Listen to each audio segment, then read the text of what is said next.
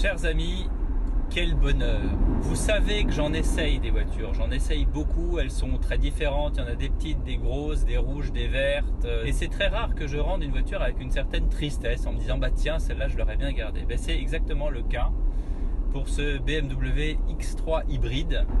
Un beau design, c'est la bonne taille et c'est la bonne motorisation. C'est une voiture qui est quand même assez grosse, mais elle est suffisamment compacte pour pouvoir rouler tranquillement en ville, trouver des places, se garer. Elle est hybride, 292 chevaux de puissance cumulée, avec le moteur 4 cylindres du X3 20i, 184 chevaux, plus un moteur électrique et une euh, transmission intégrale digne pour ce X3. Très très spacieux avec un coffre suffisant, même si on a dû euh, renier sur euh, l'espace du coffre pour mettre la batterie à l'arrière. Question charge, c'est très facile.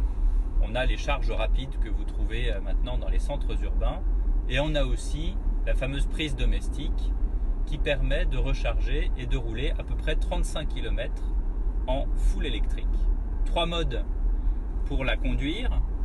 Le mode Max e-Drive qui permet de rouler uniquement en électrique le mode hybride qui laisse la voiture choisir elle-même entre le mode hybride et le mode thermique. À cela, il vaut mieux rajouter euh, sa destination sur euh, la navigation, comme ça elle, elle vous permet de rouler en ville en électrique et sur la route de brancher le moteur euh, thermique. Et puis un mode qui permet de recharger la batterie quand vous êtes à sec. Vous savez que vous allez prendre la route, vous allez prendre l'autoroute ça, s'appelle batterie control. Et là, vous choisissez vous-même le pourcentage de batterie que vous voulez recharger, 50, 60, 70, 100%, sachant que vous allez arriver à terme en agglomération et que vous devrez rouler, en tout cas c'est mieux, de rouler euh, en électrique. Et ça sera le cas, par exemple, dans certaines zones urbaines, on le sait déjà, ou dans le futur, eh ben, on ne pourra rouler que en électrique. Petit plus que j'ai remarqué en me battant avec le parc-mètre de la ville de Paris, cette voiture-là, elle est déjà cataloguée dans les centres urbains en tant qu'hybride rechargeable. Ce qui fait que quoi? Là où le stationnement est payant à Paris, et d'ailleurs il est, assez cher, eh bien le parc-mètre me dit 6 heures gratuites.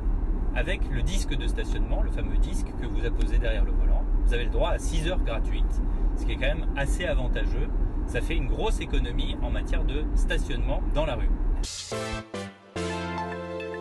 Et surtout qu'à Paris, c'est euh, une dizaine d'euros euh, de l'heure, hein, souvent. Oui, et moi je me battais avec le radateur. Je disais, je voulais payer. Et lui, il voulait pas. Il me dit 6 heures gratuites. Moi, je veux payer. C'était vraiment un sketch de Raymond DeVos. Est-ce qu'ils vont intégrer ça dans le prix de la voiture pour dire, bah, vous faites aussi des économies de ce côté-là le prix, effectivement, on est entre 60 et 75 000 euros selon la version. C'est une BMW, c'est du premium, c'est une voiture hybride, donc évidemment, c'est plus cher. Cela dit, il y a des financements, hein. euh, notamment chez BMW. Il y a... Les financements ne sont pas pareils selon les marques, ça, il faut le savoir.